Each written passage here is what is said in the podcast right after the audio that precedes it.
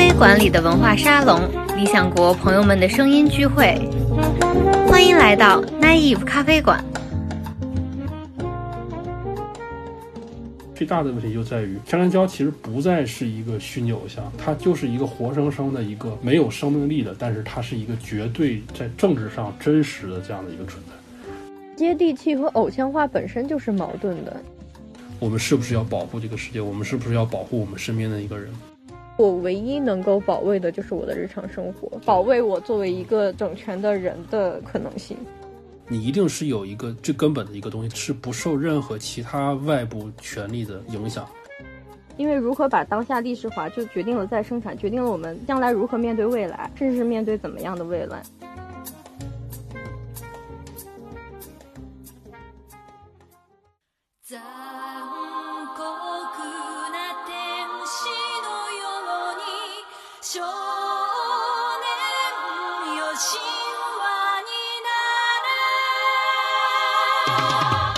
大家好，我是荣钦。这一期呢，我们延续上期的话题，和猫老师箱子继续聊一聊江山娇以及虚拟偶像的问题。话不多说，我们赶紧开始。今年二月十七日，共青团中央在微博上发了一张图，然后宣布这个一组虚拟的二次元形象江山娇和洪七曼要准备出道了。然后这个事儿发生以后呢，评论区就这个发生了跟官媒想象的不太一样的这个情况。就是基本上等于就是江山娇翻车了，然后就就是评论区都是我们是公民不是粉丝这样的一些这个评论，然后后来又延续出了这个江山娇你来月经吗？江山娇你剃头吗？这一些结合当时的那个疫情的一些事件，嗯，然后是这样的一个事情。今天我们要聊的就是从这个江山娇为什么翻车了这样的一个。官方制造的一个二次元的虚拟形象，然后请猫老师和箱子，然后我们来谈一谈这个饭圈语言，还有这个虚拟的人物偶像化的这个问题。其实。这个确实是就是二次元饭圈和民族主义的一个汇流，以及他们各自不相容的这样一个过程。我来介绍一下这个网络民族主义的它的这个前史，就作为一个前传吧。就是看有学者整理了这个过程，他要追溯到基本上是二十多年前，二十年前，要从一九九九年。北约轰炸南联盟大使馆说起，这个时候直接导致了强国论坛的成立。然后，二零零一年的时候，就到现在依然在活跃的这个军迷网站，著名的鹰派社区铁血社区成立。然后，他在接下来的一些事件里就迅速发展起来，就是空军一号事件。然后到了二零零三年的时候，保钓运动、爱国者同盟网、九幺八爱国网。这个需要注意的是，它其实是工人和学生创办的。然后到了二零零八年奥运会，就我们可以有记忆的。可能是我们记忆中有点现实存在感的，像三三幺四事件、奥运圣火传递的这个问题，还有就是抵制家乐福。嗯，到了二零一零年，就是著名的六九圣战，然后这个魔兽世界的玩家对韩国明星的一个抵制，这个应该说是一个里程碑式的事件。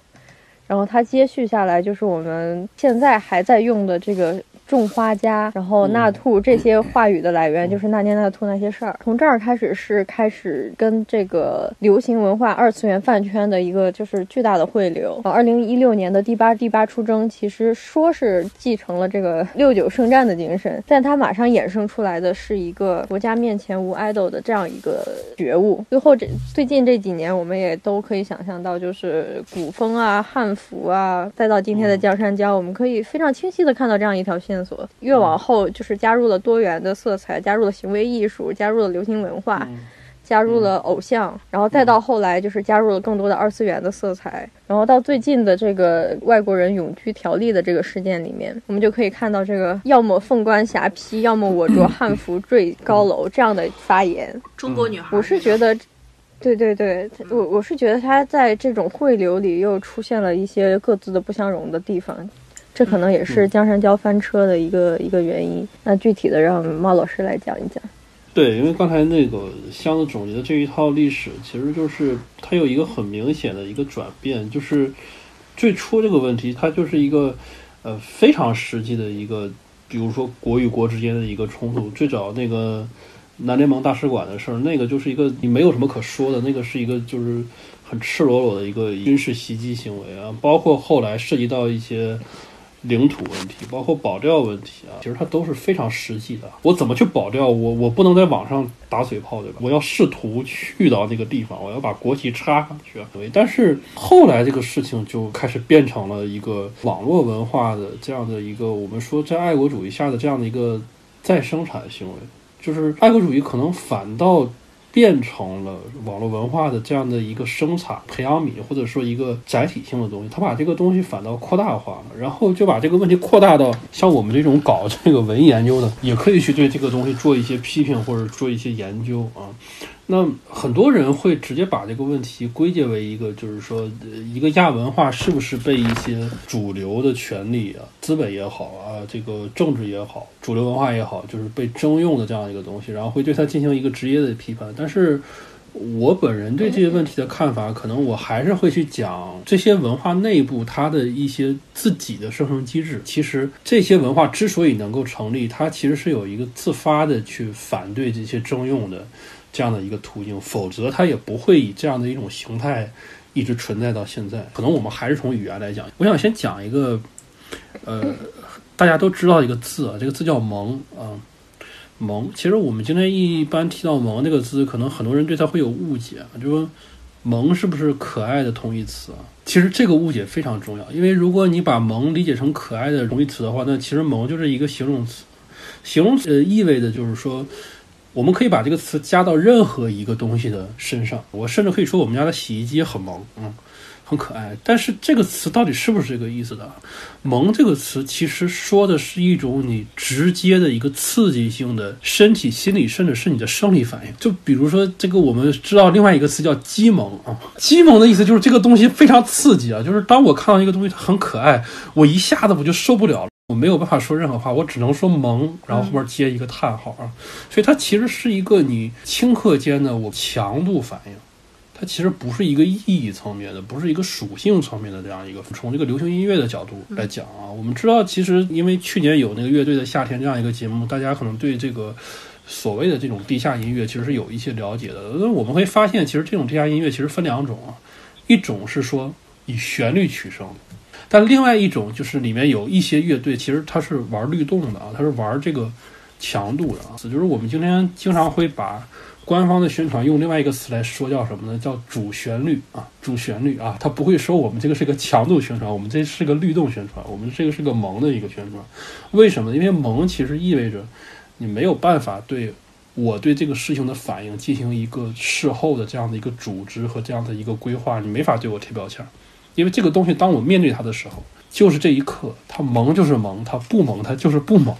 就是并不是说你去对这个东西进行一个形容之后，我接受了这个东西的某一种属性，好像我接受了你对这个东西的某一种规划。其实这样的一种即刻的一种反应，这个反应就是在这一刻没有办法被任何东西征用的反应，其实才是。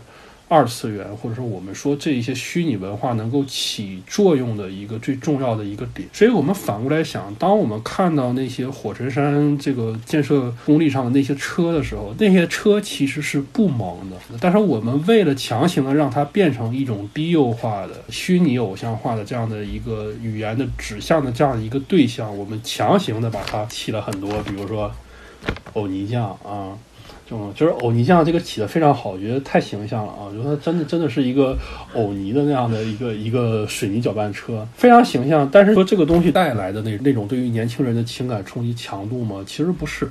它其实除了进行了一一个很表面的语言转化之外，它没有带来任何二次元应该带来这样的一种啊。所以我想从这个词，就是我们可以看出，其实二次元首先第一个特点就是它是不能被征用的一种即刻性的本能的一个反应。你对它喜欢就是喜欢，你对它不喜欢就是不喜欢啊。这个是一个完全个人化、完全自由的。这样的一个判定，它并不是一个单纯的拟人化呀，或者说我们给它一个强行铺设一个历史背景，好像就可以达到的这样的一个东西。刚才箱子提到的那个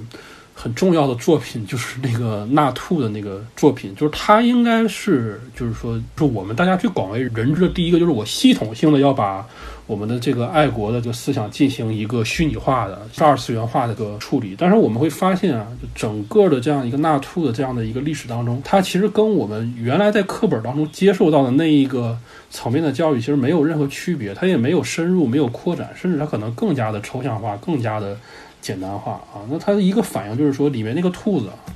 他觉得那个兔子很可爱啊，但是我们会发现那个里面兔子全部是一种兔子，哪怕原来我们拍黑猫警长的时候，我们还有这个白猫警士呢，对吧？就是它得有一个区分，你得把这个人设区分出来。对。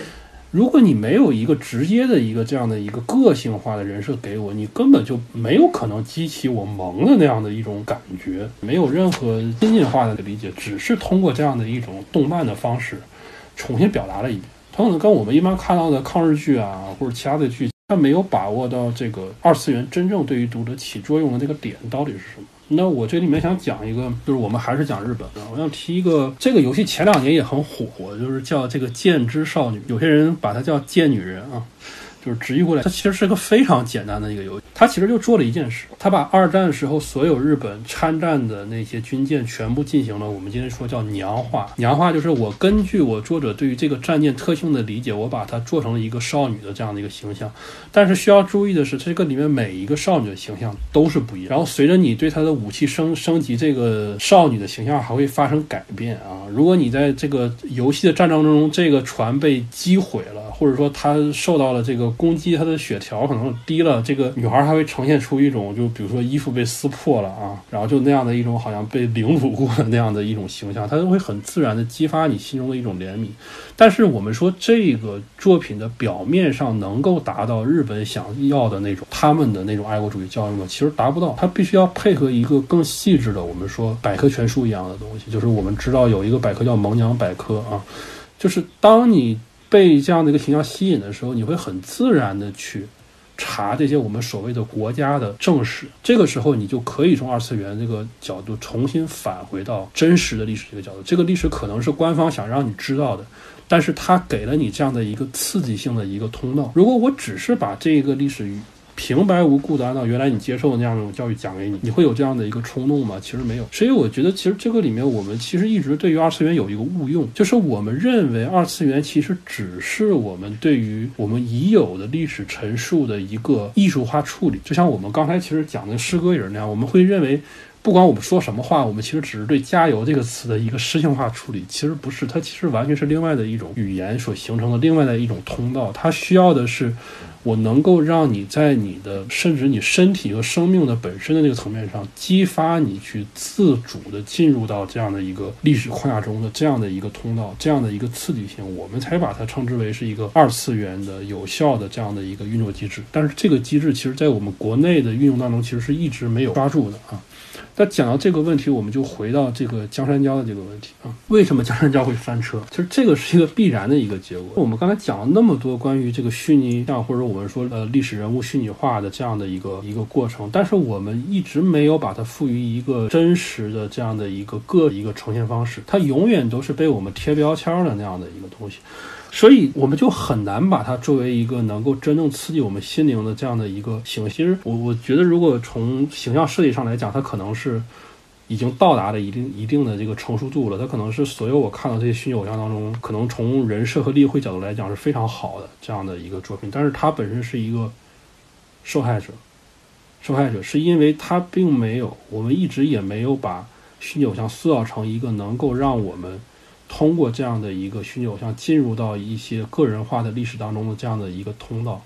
那我这里面为什么会说虚拟人物一定是这么一个这样的一个通道呢？它为什么一定是指向那些个人化的一个东西呢？其实这个就是跟虚拟或者说我们说二次元的生产本身息息相关的一个问题。这个里面想给大家介绍一个概念啊，日本一个二次元研究的学者叫东浩纪啊，他在一本书中提到一个概念叫数据库消费啊。什么叫数据库消费呢？其实非常简单，就是他说，就是说，当我把一个人设啊，一个二次元人设，或者说一个虚拟人设呈现在你面前的时候，它是不是就是这么样一个成品被你接受了？不是啊，它其实是进入到了一个数据库当中，因为我们知道这个东西萌，其实是因为它身上有一些对于我们造成了一些刺激的生理刺激、心理刺激的一些元素。组成的这样的一个形象，所以它其实，在进入到这样的一个二次元消费的时候，它会自然而然的被分解掉。比如说，我们今天会看到很多的关于这个人呃人设的一些，比如说服饰上的特征啊，包括发型上的特征，比方我们都说什么双马尾、黑长直、绝对领域啊、女仆装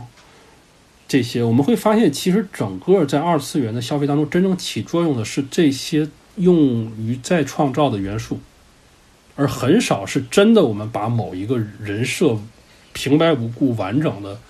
表达下来。就哪怕像凌波丽这种，就是说已经是这么成功的一个人设了，但是其实。较之于凌波丽本身，可能它更多的是激发了一个一个数据库概念，这个数据库概念叫“三无少女”，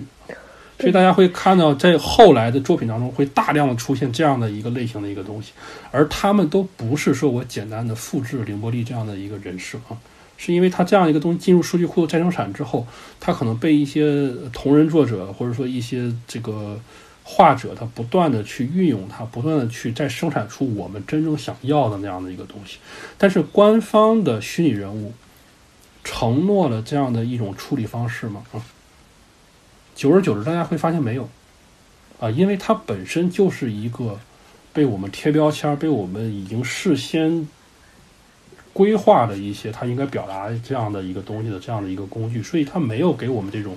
关于再创造的这样的一个承诺，那你也就是一个非常非常，我们说三次元的真实的一个人。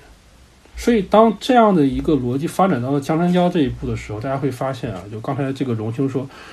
他问了很多这些问题，我们发现这些问题都是非常非常真实、现实的问题。真实到什么地步呢？就是这些问题，可能你对一个真实的女性，你都很难问得出口。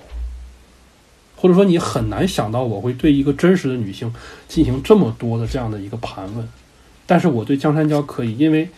我们知道你现在的形象其实只不过就是一个傀儡，你并不是一个活生生的能够去激发我们个人体验的这样的一个形象。但一旦这样的一个数据库消费的逻辑没有被遵守，这个偶像其实他就不是虚拟偶像。所以发生在江山娇身上，其实最大的问题就在于。江山娇其实不再是一个虚拟偶像，他就是一个活生生的一个没有生命力的，但是他是一个绝对在政治上真实的这样的一个存在，所以他必须去承担这些真实到残酷的这样的一个质问。所以，他其实我们有一个词称，这个就是一个叫反噬作用，就是当你去错误的运用了某一种东西、某一种思维去塑造一个正确的东西的时候，这个正确的东西在这样错误的。呃，思维的灌灌输下和滋养下，它走到了一个极端啊，它其实就会变成一个比真实更真实的一个东西，而真相其实往往对于我们来讲是最残酷的这样的一种东西。那这个里面，我想再讲一个，就是我们知道，其实二次元当中更重要的一个领域就是游戏啊，就是我想先问两位，其实王者荣耀背后是有一个非常庞大的一个世界观的构造，你们知道吗？对，知道。就它并不仅仅是一个，就它并不仅仅是一个。直男就是爽一下的那样的一个一个一个打斗游戏，它背后其实花了很大的力气去造一个世界观。对，而这个世界观的总监大家是谁吗？大家知道是谁吗？是谁？王者荣耀背后的世界观的总监是刘慈欣去做的。哦，其实王者荣耀刚出来的时候，大家很激动，就是它是一个久违了的关心世界的，就是世界观游戏的回归，就是当时大家是这样想象和以为的。他其实做了很多很好的尝试，比如说把荆轲的性别改变，其实这个是个非常好的一个尝试，这个是一个很典型的一再创造或者说再生产的一种很符合二次元逻辑的行为。当他被改成小姐姐之后，你很有可能会觉得这个形象很萌，然后你就会想去看一看，说一个女性向的一个女性的荆轲，她到底是在她的那个历史当中是怎么存在的。你会想要介入到他后面的那个世界观的的理解当中，但是因为历史虚无主义的这样的一个标签儿，王者荣耀的这条路其实是后来是被官方给截断掉了。所以我们现在看到的那个荆轲不叫荆轲，叫阿轲啊，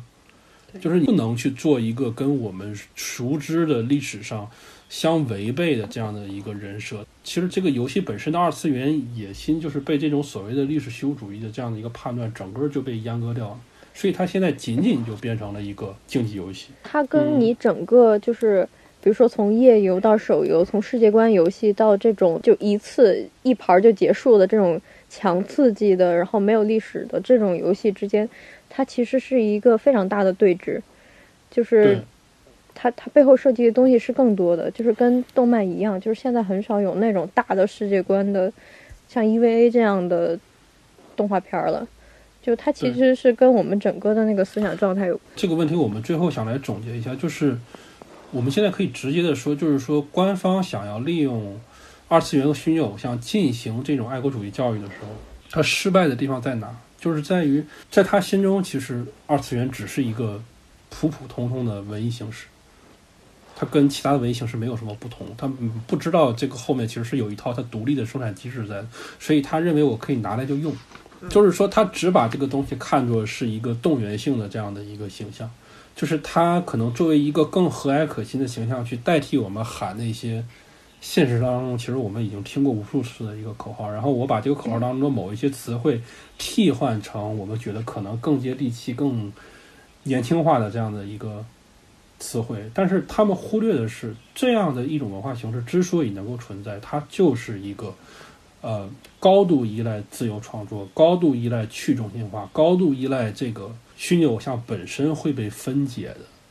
这样的一个逻辑，它才能维持这样的一种文化的一个再生产。那么，如果作为一个官方意识形态，如果它是要这样的去征用一个文艺领域或者说文化领域的话，也就是说，如果它被我征用了，那它整个的一个逻辑就要被窒息掉的话，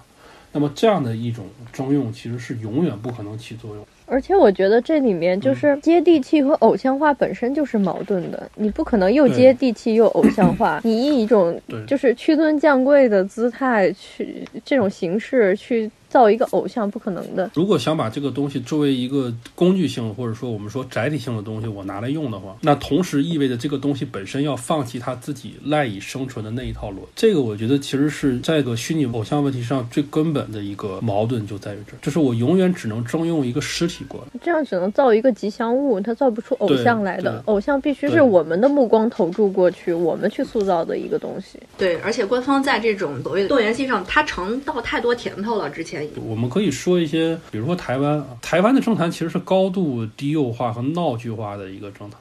就是如果如果大家去看过台湾的一些争论节目，就是说他他会他会不断的去用一些特别低幼、特别搞笑的语言去填充他整个的所谓的这样的一个政治评论。那所以到了最后，其实他的一个结果就是说，这个台湾同胞是。高度不关心他们的一个政治的，就他们看那个争论节目，跟他们看偶像，就是跟看娱乐节目，其实没有什么本质性的一个区别。其实恰恰是他们的低幼化语言造成了本地人不再关心你的政治，它其实是一个完全政治去中心化的一个过程。所以在西方，我们会发现，每到这个大选的时候啊，他的第一件事是要求这帮选民说：“你们出来投票吧。”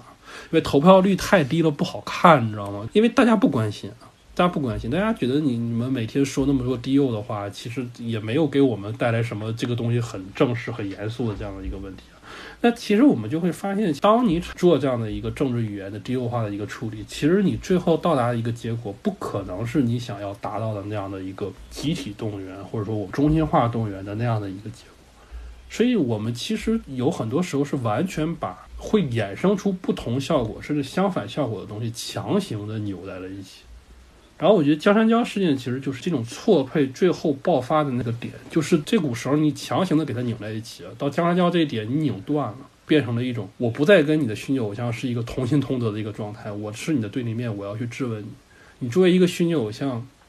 对吧？你你没有尽到你虚拟偶像的这样的一个义务，你做了一个非常真实的一个人的时候，那好，你要接受我最真实的一个质问啊！我抛开了所有我的低优化的一个东西，因为你向我证明了这些东西其实并不属于你。对，我就用最最公民化的、最成熟的啊、最干净利落、最直言不讳的话，我要去问你，因为我不认为你再是一个虚拟偶像。就是虚拟的东西，其实当然我们知道不是这样，但是从他承诺的角度来讲，就它一定是个凭空出现的东西。就像我们刚才讲的那个“萌”那个词，就是它一定是凭空出现的东西，它没有基础，它没有来源。你在大街上突然遭遇了一个萌，只有在这种情况下，它才会起作用。当我明确的知道你你是有一个来源，你甚至有一个出身的啊，江山娇的出身比我们都高贵啊。因为我们知道二次元并不完全是低幼化的。二二次元其实我我们甚至可以说它是左翼的，它产生的根本的原因是我对现实世界不满。嗯嗯，就是我不知道是从什么时候起，这个二次元变成了一个低幼的代称。就我觉得是这样，就是其实二次元文化最初，如果我们在日本本土的研究这样的一个脉络当中去追溯的话，它最初其实是会追溯到另外一个词，就是这个这个御宅族这个词。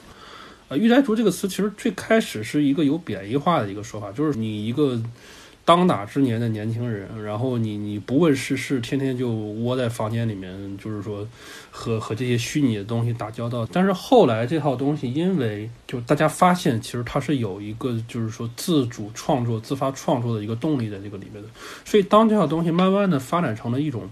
可以说是日本现在在国际上最有影响力的一个文化输出的时候，其实它就转向了另外一个反面，就是。就是当我能够完全的脱离掉这个社会各种的现实的这样一个束束缚之后，我进入到了一个完全由我个人的爱好和我的这样一个情情感反应支配的这样的一个世界当中的时候，那我会不由自主的去创造一些新的东西。这二次元文化它一定是一个高度个人化，而且是一个高度。创作性的这样一个东西，它其实是跟萌一样，它其实表现的是一种冲动。但是我们的政治宣传，其实我们想达到的目的，其实反而是要压制这种冲动。所以，他其实是错误的选择了一个媒介去表达一个他自己想要表达的这样的一个信息。然后，更讽刺的是，就是二次元的真实处境，其实从来被从来未被偶像化，甚至是在不断的被边缘化。就是一一方面，就是当商业需要的时候，他会征用你，嗯，对。但是另外一方面，在意识形态也好，在文化或者价值诸多层面也好，他其实是努力把你排斥出去的。对。就前些年的时候，亚文化其实是还蛮火的，包括像像 Wise，包括像黑市这些公号或者是媒体，都是呈现一种就是世界在下沉，我们在狂欢的这样一个状态。但是现在连这样的一种空间，我觉得都是越来越小的。我来说一下这个低幼化跟这个虚拟偶像的问题。其实，我觉得这个逻辑非常简单，因为就是在这个可能是现在这批主管宣传的人眼里，就是二次元其实等于动画片儿啊，小孩子看的啊，就它其实只是在这样的一个我们说某一种文艺作品类别的这样的一个平行关系当中去理解它的。我觉得这个里面出的问题就是说，其实他并不理解。呃，其实不光是二次元，就是所有的亚亚文化的范畴，就是这个亚文化之所以能成为亚文化，它到底是为什么？我我觉得还是再聊一下，就是真正的关于，嗯，就是二次元，或者是说，嗯，二次元和我们真实世界之间的那个互动关系吧。因为我自己是非常爱《新世纪福音战士》的，我也非常喜欢《天气之子》。就我我始终相信，它这种艺术形式是可以去。关照现实世界，以及表达我们对世界的一种情绪和渴望的，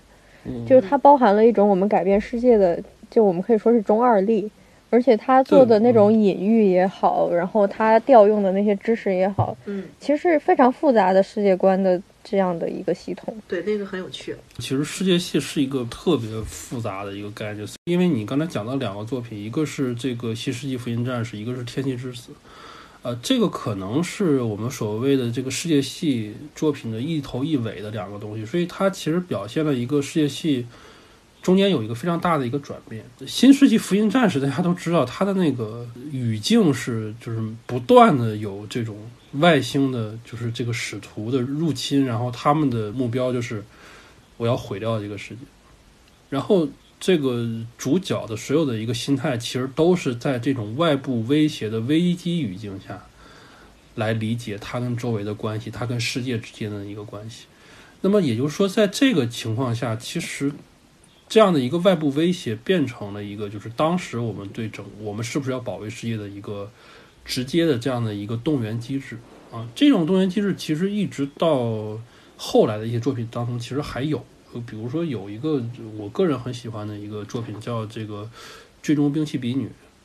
就它讲的也是一个末日形态下，然后它是有一个很确切的敌对方的这样的一个攻击状态下，在一种外部威胁下，我们来理解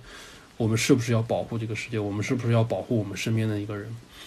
但是整个这套东西到了天气之子的时候，我们会发现它就不一样了。因为天气之子，其实我们知道，就是我们说天气不好，天气不好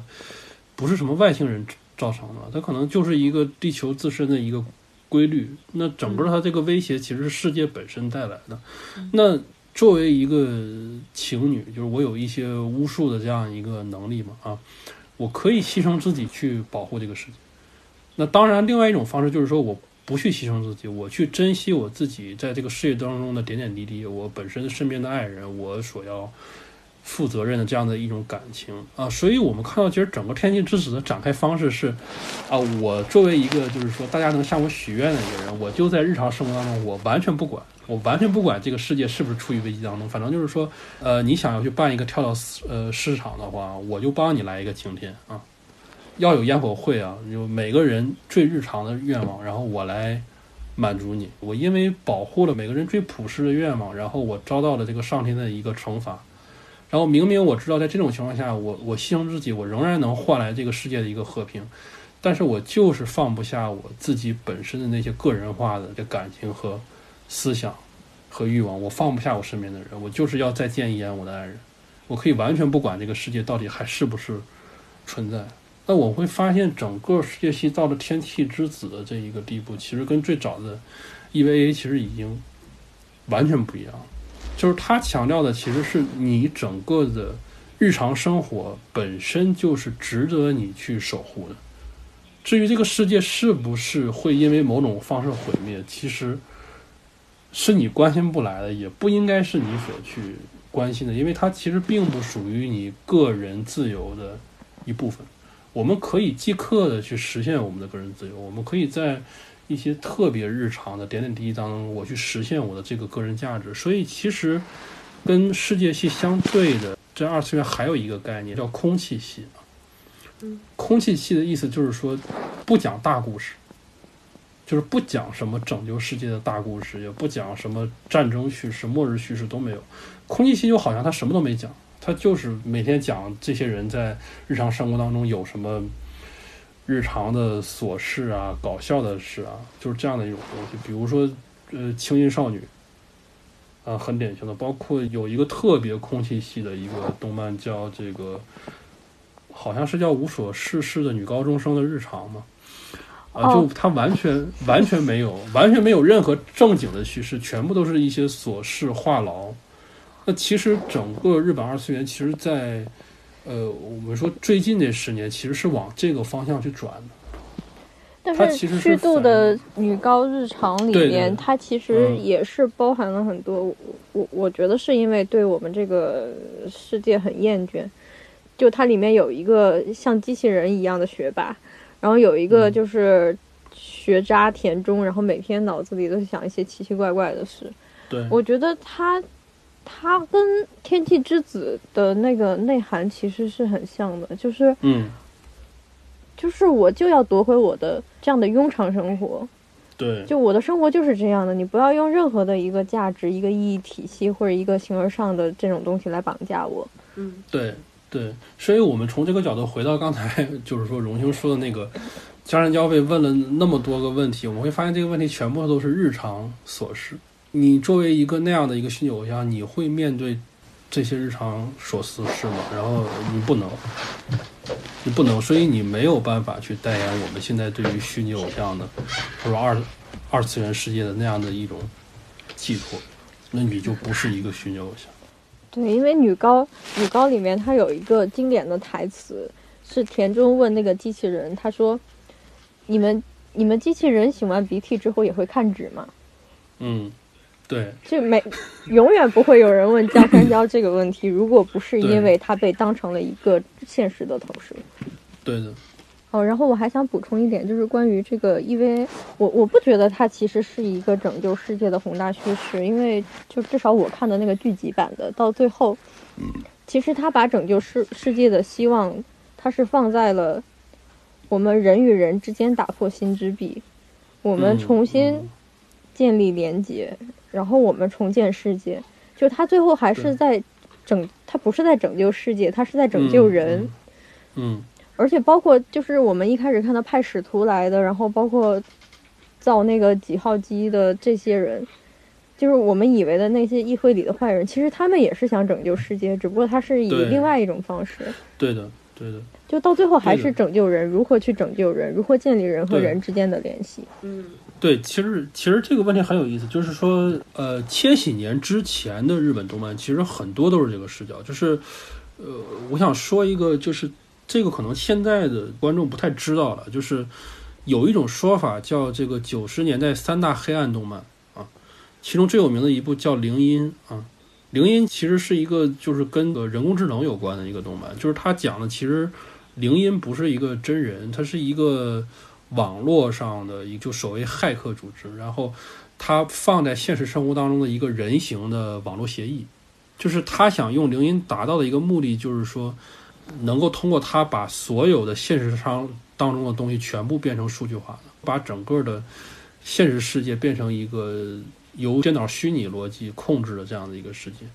作为这样一个两个事件的连接的这样一个铃音，它就是一个神一样的一个存在，它的能量会不断的因为它的数据的扩张而变得更加的强大。但是最后，其实阻止这样的一个阴谋，其实仅仅就是这个铃音很珍惜他跟一个女孩之间的一个友情，就是他不愿意把它完全融化在一个虚拟的这个东西里，所以我最后就放弃掉了。就我们会发现，其实最后跟那个 EVA 的结结尾是非常像的。其实最后你只需要回答一个问题，就是说这个世界里是不是还有至少一个东西，这个东西是就值得你去珍惜的。一旦你动了这个念头，整个的世界就会被保持在一个就我们说一个真实的这样的一个一个状态当中。就这个其实是千禧年之前的一个所到达的这样的一个程度，但是我们之现现在看到就是说，整个二次元其实走向了另外一个就是我们说更左翼的这样的一个地步，就是其实只要我的感情在就可以了，就只要我在乎的东西在就可以了。至于我要不要在挽回我感情的这样过程中，同时把这个真实的世界保留下来，这个东西其实已经不重要了。我们说《天气之子》，嗯就是他之所以表现的，你可以说左翼也好，你也可以说激进也好，嗯，他之所以是这种，就是我只管我和我的爱人，不管这个世界，其实不是左翼或者说动画片儿变了，是世界变了。嗯嗯，就这么多年来，就是资本它越发的无孔不入，然后权力也嗯越发的跟他合谋。我们没有办法去，比如说像上街，或者是采用任何一种对，形式去直接去反抗资本或者权力了，就是这种空间已经被抹杀掉了。嗯那我唯一能够保卫的就是我的日常生活，就保卫我作为一个整嗯全的人的可能。对，嗯就是巴蒂欧有一个很著名的话嘛，就是爱是最小的共产主义。嗯，当我们相爱的时候，我们已经是组织了，嗯就这是一个最革命性的事情。所以我觉得，就是我们在今天，如果说要真的有什么能能够反抗或者改变世界的方式的话，也是就是和具体的人发生一些联系，对，嗯就是保卫我作为一个整全的人的这种可能性。嗯就最起码你们收编不了我。我记得《天气之子》有一个特别好的影评，它就里面就在这样讲，就说我不工作不买房子，我无论如何也要从你们这个系统里退场，这是我最激进的表现。然后说回到江山娇的话，其实那些质问，我虽然能理解这个情绪，是因为护士被剃秃头，包括听医护人员没有卫生巾、没有安全裤，就是也没有人想到他们这个需求。当有人提出的时候，还被群嘲说哪里需要这些东西的了。那他是这样的一种愤怒的情绪的一个反应，但是我们知道，就是这种情绪的反应，它是没有建设性的。就是虽然我知道在这种语境下，我们能建设什么呢？就是不应该这样去苛求。我还是想，就是我们有什么其他的可能去去改变这件事呢？就是有没有什么其他的更有力量的做法？呃，我觉得这个就刚才箱子说那个，嗯就是说关于我们要怎么办这个问题，我其实一直还是坚持，就是说，就是我看待这些社会问题的一个方式，就是就苏格拉底说 说你要认识你自己嘛，就是包括这个文化也好，包括你自己所身处的这样的一个社会职能也好。就是我相信每个东西，它一定是有一个这个东西之所以是这个东西的那样的一个最根本的依据在。比如说，你是一个老师，或者说你是一个编辑，嗯啊，你是一个二次元的参与者，你一定是有一个最根本的一个东西，是不受任何其他外部权力的影响。至于我们到底能做什么，我觉得其实是在你去真诚的面对自己的我们用韦伯的话讲，天职也好，或者说一个本体论层面的一个存在的依据也好。嗯，所以为什么我们今天要谈这个语言问题？因为日常语言是离你最近的一个东西，最不需要中介的一个东西。其实很多东西是在这个语言过程中是可以发现它最根本的依据，甚至可以在第一时间发生发现我们自己的错误所在的这样的一个地方。所以，至于我们能做什么，我觉得，首先第一步是我们要把我们到底是干什么的，我们到底是谁这个问题先搞清楚。那我觉得这可能涉及到人文领域各个不同行业的各个不同职能的人，嗯，在做的这些具体的一个事情。那这个可能是我们之后要讨论的其他一个问题，就是说，比如说在这样的一个疫情当中，每一个社会职能、每一个位置上的人，他到底是一个什么心态？他到底应该去做些什么事情？还还有一个我觉得也挺重要的，就是嗯怎么样从这样大量的信息里面找到就是真正你应该去聆听的，然后去嗯，去支持的或者是转发的。嗯好多人就陷在这种情绪里面，然后其实嗯那你永远找不到自我。这个其实就是你们编辑的天职所。我觉得还有一种非常重要的语言现象，也是由来已久的，但最近表现的比较明显。包括我们前面说的种种争论，它其实是跟我们日常语言的这种贫乏和污染都有关系，对，而且这二者是密不可分的。用芳芳的话说，可能就是汉语的一种次生灾害吧。我想举一个例子，嗯就一个朋友前几天发给我的，说他们社区保健所的小群里边，有人写了一篇表扬自己同事的稿子，大概就是讲元宵节那天晚上遇到一个突发疾病的邻居，然后他就放下没动的汤圆，走出家门去帮忙救治，深夜终于搞定了，就迎着月色和残雪回家。这样，我能感觉到写这个文章的人其实是很真挚的，但是呢。他的叙事和措辞以及抒情方式，跟任何一个歌颂领导先进事迹的新闻稿都没有什么区别。然后那个时候正好大家扒出了那个一问三不知的黄冈卫健委唐主任，就他出事之前，有人给他写了一个新闻稿，里面就是这样，呃，里面就是这样讲的，说唐志红的女儿放假回家快半个月了，母女还没有见上一面，说。万书记，饭都加热了一次，又要凉了，您赶紧吃吧。所以我当时的感觉就很悲哀的，其实是，就我们究竟有多么贫乏，使得我们想要表达自己这样真挚的感情的时候，都想不出一个属于自己的语言，就只能借用和模仿这种虚假的套路的许愿去叙事。同样的例子，可能还有就是在武汉封城一段时间以后，有一天晚上，就居家隔离的市民们太压抑了。就自发的集体推开窗户，高唱《我和我的祖国》。就是在这种情况下，我们能够合唱的，能够调动我们所有人感情，互相去打气的，就依然只能是这样的歌。一个作为对比的是，不知道哪个城市啊，就有个老爷爷深夜走上无人的街头，用手风琴拉卡西欧莎。就我们当然知道，他在当年也是宣传歌曲的一种了，但就像前面说的“一条大河波浪宽”一样。勇敢战斗，保卫祖国。卡秋莎，爱情永远属于他。他就是更关心人的，他也更与我有关。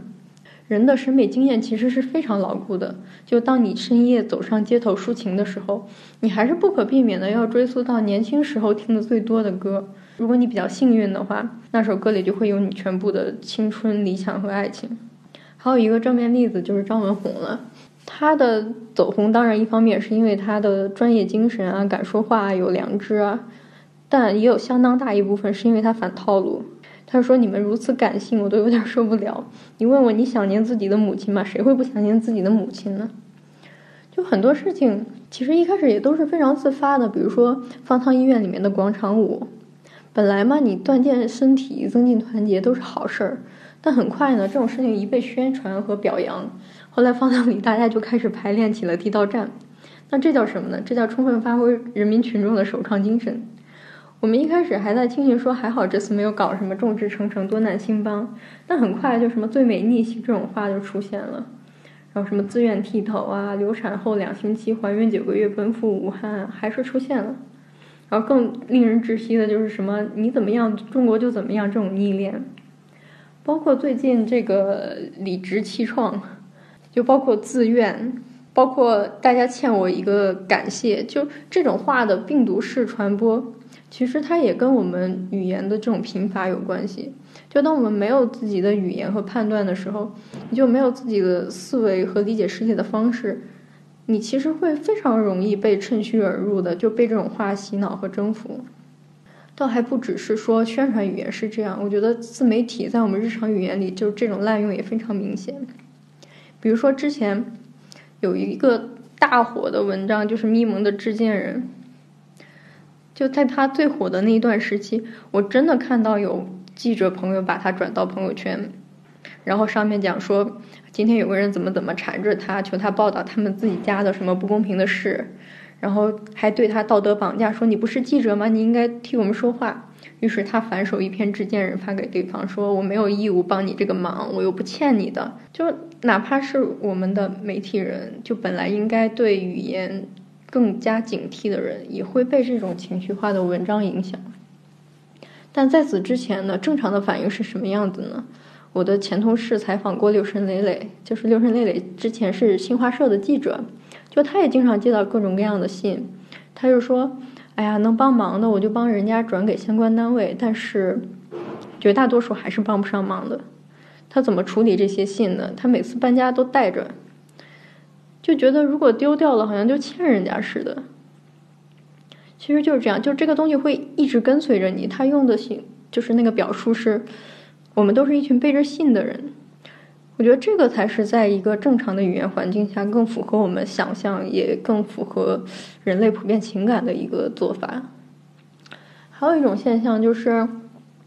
我们越来越熟悉的在运用一种好像是小软件生产出来的代码一样的骂人的话。这个比较典型的场景就是祖安死妈戏，就是你骂的越脏越好，谁的手速快谁就占了上风。然后当然他也会有那种就是快捷键，你可以。按一个键，他就马上出来一段话。就当然，他后来慢慢衍生出了一种亚文化，就是如何骂脏话可以一个字不被屏蔽掉，变成了一种花式骂人的技巧。就到最后，大家对什么“你妈死了”这种话已经脱敏了，然后还衍生出各种各样的表情包。就是在这个在游戏这个语言环境里，它也姑且算是一种独特的文化吧。但是它一旦进入社交平台上，就我们一旦出现这种死妈系的对话，就代表着问题没有办法讨论下去了。这个有两个比较典型的表现，一个是粉圈儿，就是他们的彩虹屁和谩骂都都像这种小软件生产出来的。就当他们开始集体去公关或者集体做一件事情的时候，你是没有人可以去。真正的回复他们的，因为你知道他也没有在听你说话，就有点像机器人一样，他搜索关键字，然后迅速的操作。还有一个比较遗憾的是，在女权的话题上，这个比较典型的词语有田园女权、女权诗，然后另外一方可能会说委曲求全、屌癌。不管是哪方先起头，只要这种词语开始出现以后，他就进入了一个情绪的攻击的这样的一个场域。大家其实就没有办法继续去讨论，或者是认真的去讲任何一个问题了。其实我始终觉得，就是一个真正的女权主义者，肯定是先从自己身份出发，与女性相连接嘛。但同时，他也会把目光投向其他的被压迫的身份，像关心性少数、关心第三世界、关心底层、关心劳工、关心阶级，就甚至也会关心男性、关心动物和环境。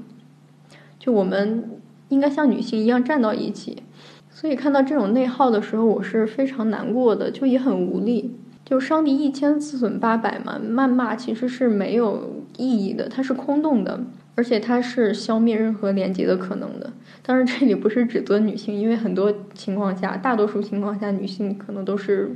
被动应战。那作为对比呢，之前网传有一段就是武汉嫂子骂丽丽的这种悍骂。他只有短短几分钟，但大家听了非常爽。为什么呢？就是他思路清晰，句句重点，表达克制。像什么“沆瀣一气”“一丘车、食”“人牙慧”这些成语的运用，他就信手拈来。我在想，如果我们以后大家都学会好好骂人的话，生活应该会更加丰富、更加有趣。因为会骂人，其实对语言能力的要求是非常高的。上面讲的这种贫乏呢，其实也体现在我们整个思想资源的无力上。这个也是长期以来人文学科的一个危机，